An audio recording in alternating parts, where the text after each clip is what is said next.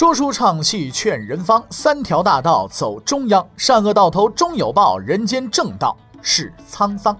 给您续上一杯茶，我慢慢的说，您细细的品。听大禹话说明朝，除了咱们广播直播以外啊，我们还在喜马拉雅独家网络发布。各位呢，可以登录喜马拉雅手机和电脑客户端，搜索“大禹茶馆”，选择收听。上期节目咱们说到哪儿啊？咱们说到。清扫朝堂，朱佑称开创盛世，文坛领袖唐伯虎独领风骚。当李东阳、李梦阳在文坛各领风骚的时候，江苏吴县的一个年轻人呢，正在收拾行李准备上京赶考。当然了，这个人就是唐寅，唐伯虎啊。虽然他这次没成功，但是他的名声呢，却胜过了同时代的所有人啊，并且最终成为了大明王朝的骄傲，并且传扬千古，流芳百世。这个世界上啊，就存在着一种奇特的人，他们似乎不需要啊头悬梁锥刺股啊凿壁偷光就能够学富五车纵横古今。哎，这个唐寅呢，就是这么一个人。唐寅是一个天才，从小时候起啊，周围的人呢，呃，就用这样夸夸奖他啊，就是呢确实很聪明，读书呢悟性又高，哎呀，似乎做什么事情呢都是不必付出这个呃太多努力的。而众人的夸耀呢，使得后来连他自己也信以为真了，便不再上学了，整日就饮酒作乐，连考取功名做官也都不放在眼里了。就在这位天才即将被埋没的时候，啊，他的朋友祝枝山前来拜访他，承认了他的天分，却也告诉他：若无十年寒窗，妄想金榜题名啊！祝枝山是一个十分特别的人。虽然他自己淡泊功名，但是却真心希望他的朋友唐伯虎啊能够干出一番事业来。唐伯虎呢听从了他的劝告，谢绝了来客，闭门苦读，终悟学业之道。弘治十一年，南京应天府举行乡试，十八岁的唐伯虎准备参加呢这一次的这个考试啊。考试前呢，他聚集了平生关系最好的三个朋友一起吃饭。在这次酒宴上，成竹在胸的他呢放出了狂言。他说的什么呀？他说：“荆轲解元，舍我唐寅，更有何人？”这是一句不折不扣的狂言啊！但是他这三个朋友啊，却丝毫没有异议，因为他们知道眼前这个人是有资格说这句话的啊，那绝对的有资格说这句话的。参加唐寅酒宴的这三位朋友，分别是祝枝山、文征明，还有徐真卿。他们四人呢，被合称为吴中四才子。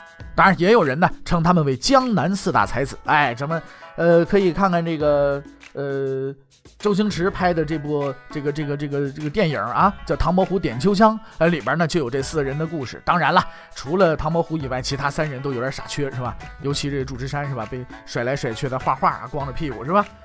啊，当然，事实证明啊，唐寅这次真没吹牛。在这次乡试当中啊，唐寅考得第一名，成为应天府的解元。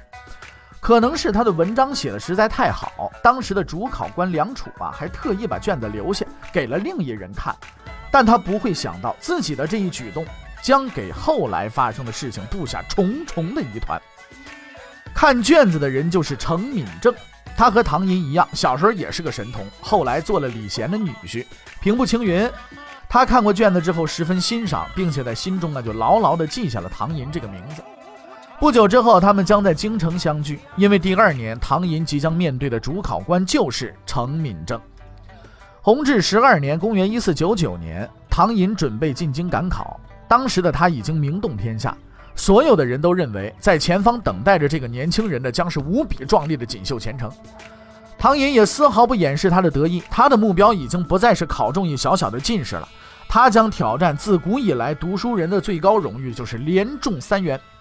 他已经成为了解元，以他的才学，会远和状元绝不是遥不可及的。如果一切顺利，他将成为继商路之后的又一个传奇。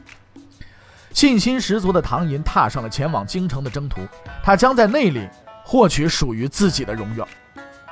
可是唐寅兄啊，命运有的时候就是十分残酷的。在进京赶考的路上，唐寅遇见了一个影响他一生的人，这人叫徐经。徐经呢是江阴人，是唐寅的同科举人。他在赶考途中啊，与唐寅偶遇。此时的唐寅已经是偶像级别的人物了，徐经对他是十分崇拜的，当即表示愿意报销唐寅所有路上费用，只求能与偶像同行。白吃白住谁不干啊？唐伯虎就答应了。徐经这人呢，呃，并不出名。他虽不是才子，但是呢有钱，哎，家里有的是钱，财财不分家呀。这两人呢就这么一路逍遥快活，就这么到了京城了。进京之后呢，俩人就开始了各自的忙碌。从他们进京到开考之间的这段时间呢，是一空白，而事情啊，正是从这儿开始变得扑朔迷离了。唐寅呢，咱们说那到哪儿呢，都是属于这个目标人物啊，明星人物。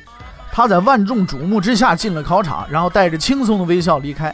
和他同样信心十足离开考场的还有徐经。从考完的那天起，唐寅就开始为最后的殿试做准备了。因为考卷中的一道题目让他相信自己考上进士呢是板上钉钉的事儿，只不过呢是名次前后不同罢了。可不久之后，一个令人震惊的消息传来：唐寅落榜了。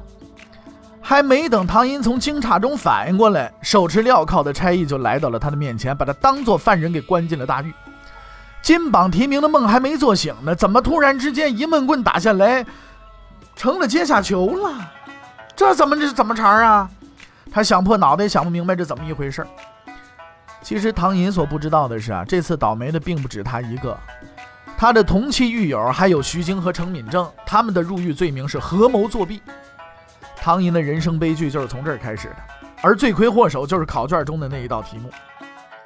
这一年呢，考试当中，考官出了一道让人十分费解的题目。据说当年几乎所有的考生都没能找到题目的出处，还有人只好交了白卷。哎，有只有两份卷子写出了完美的答案。主考官程敏正当即表示，他将在这两个考生中选出金科的会员。这两份卷子的作者，一是唐伯虎，另一就是徐经。其实事情到了这儿啊，呃，似乎也没什么问题。答出来了，说明你有本事嘛。呃，谁也说不了什么事情，是不是啊？可事情坏就坏在唐伯虎那张嘴上。这位仁兄考完之后啊，参加宴会，估计就是喝多了啊，呃，又被人捧了两句。爱发狂言的老毛病又犯了。当时大伙儿正猜谁能得会员呢？唐伯虎意气风发，说一句话：“哈哈，诸位不要争了啊，我必是金科会员。”得了，伯虎啊，你的好运到此为止了。所有人都听到了这句话，很多人没在意，但更多的人把它记在心里了。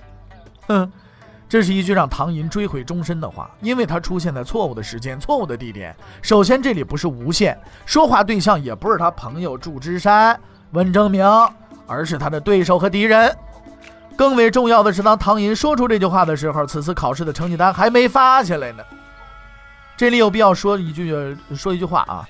当年的考生们对考试名次是十分关注的，由于进士录取率太低，即使说是才华横溢、名满天下的人，也万万不敢说自己一定能考得上，何况是第一名啊。你唐寅是有才学，但是你自信有点过了头吧。所以，当酒宴上的唐寅还在眉飞色舞的时候，无数沉默的人已经形成了一个共识：这个人，他的自信里有着不可告人的秘密。告黑状从来都是读书人的专长，很快就有人向政府反映这一情况。主考官们不敢怠慢了，立刻汇报了李东阳。李东阳到底经验丰富啊，当时就已经估计到了这件事情的严重性，马上报告了皇帝陛下。朱有成当即下令核查试卷，事实果然如传言那样。唐寅确实是金科会员的不二人选，而选定唐寅的人正是程敏正。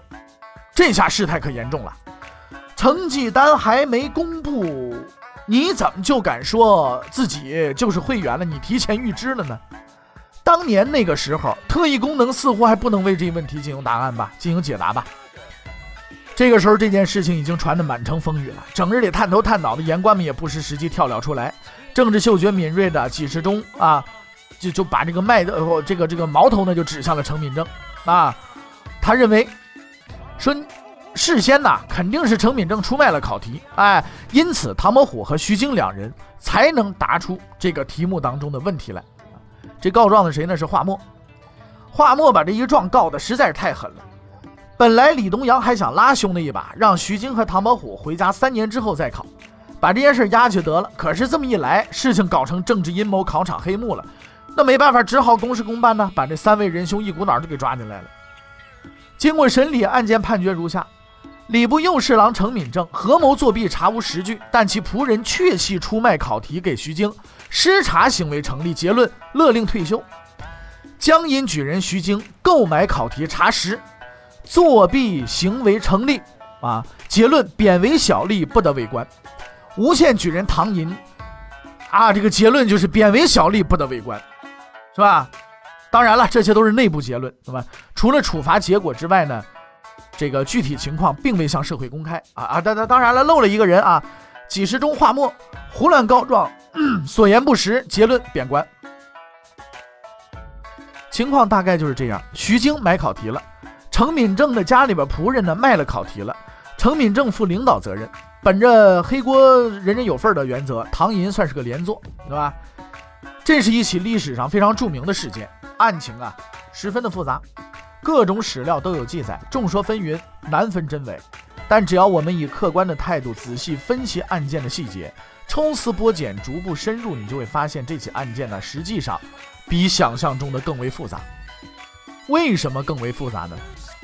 事实上啊，这起所谓的科场舞弊案，历经几百年，不但没弄明白，反而越来越糊涂，成了不折不扣的悬案了。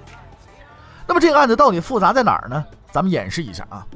目前我们要寻找的答案共有三个：第一，徐经是否买了考题作弊；第二，唐寅是否参与了作弊；第三，程敏正是否知情。你看，要找答案，我们必须回到案件的起点。此案的起因就是那道难倒天下才子的题目。可是遗憾的是呢，我们现在啊，不知道那道考题是什么。不过这并不重要啊，为什么呢？因为啊，说实在的，我们连三字经我都背不全，是吧？就是我们先知道题目也得是交白卷，是吧？但是我们从中可以知道关键的一点，就是这道题超级难，天下没有几个人能做出来。那么徐晶和唐寅能做得出来吗？只要考量一下这二位仁兄的实力，就能够得出结论：唐寅是有可能做出来的，啊，徐经比较不可能做得出来。啊，你看，唐寅呐，是这个全国知名的才子啊，学习成绩优秀，公认的优等生。人家好比说拿到了奥林匹克竞赛金牌的高中生，要进北大清华就是个时间问题。而徐经虽然是个土财主，也考中了举人，在全国范围内不过就是一无名小卒嘛，是不是？指望他那脑袋开窍，智商突然爆发，那是不现实的。所以，第一个问题的答案是徐经很有可能确实买了考题了。第二个问题，相信很多人都认为不是个问题。以唐寅的实力，还需要作弊吗？其实我也这么认为。但其实你分析之后啊，你你会发现，可能具体情况并不是那么简单的。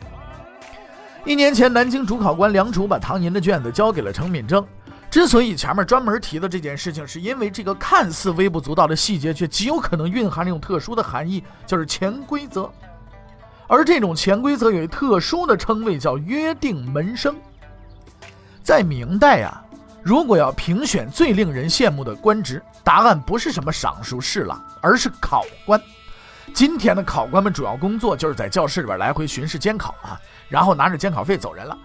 可在当时呢不一样，这是个强迫头的位置。原因很简单，所有由这位考官点中的考生都将成为他的门生。明代的官场网络大致有两种关系组成，一种是同学叫同年，另一种是师生就是门生。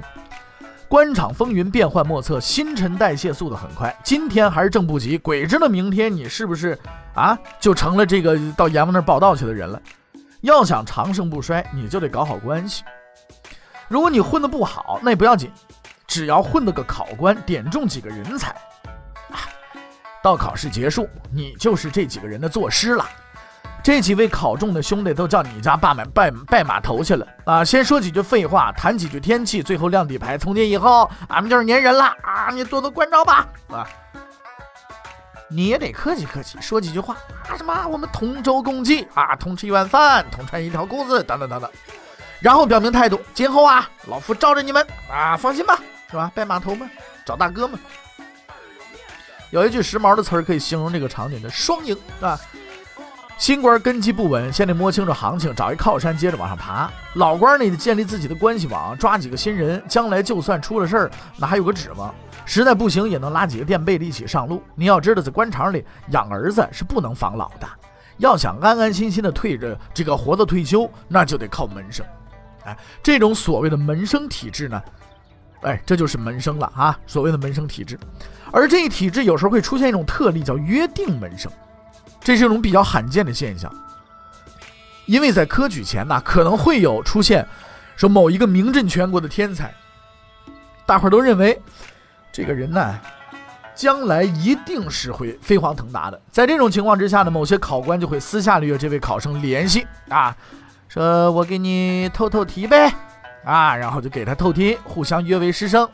这样无论将来是谁点中了这个人的卷子嘛，都不会影响事先已经确定的关系。不过话说回来，这是一种啊风险很大的交易，所以考官们轻易不敢冒这个险。只有当真正众望所归的人出现的时候，这笔买卖才可能会成交。那么介绍完背景了，再来看看关键问题：唐寅和程敏正之间有这种关系吗？这是一个没有答案的问题，但是其中却仍有啊蛛丝马迹可循。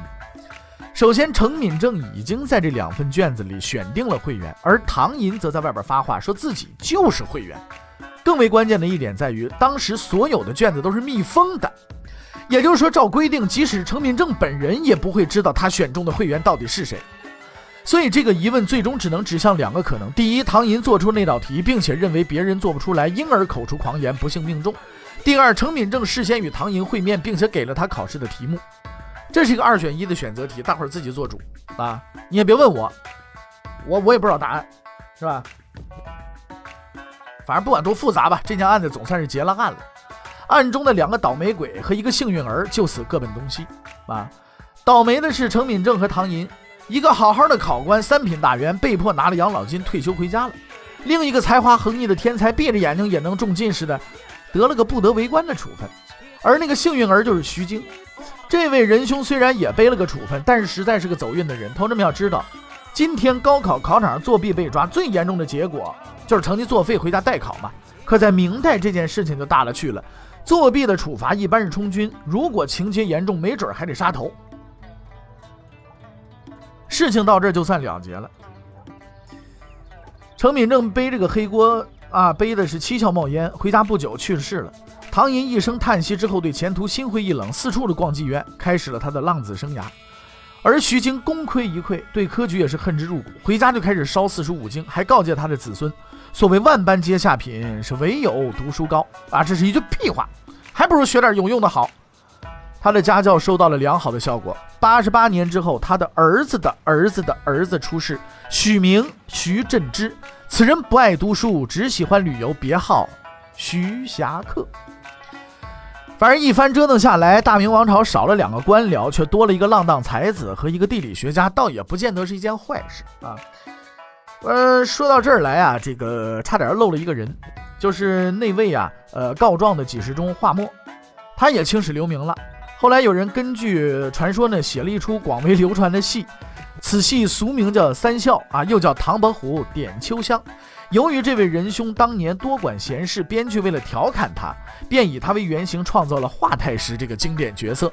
不但硬塞给他几个傻儿子，还安排唐伯虎拐走了他府里边最漂亮的丫鬟，也算是给唐伯虎报了个仇啊。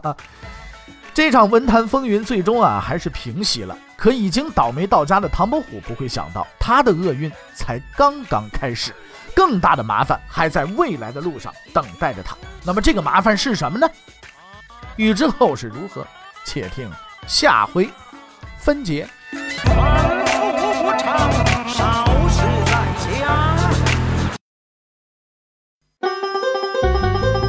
各位，你想跟大禹交流吗？你想跟大禹辩论吗？你想给大禹指出错误吗？来微信吧，微信搜索订阅号“大禹茶馆”，哎，就能实现了。记住啊，宇是宇宙的宇。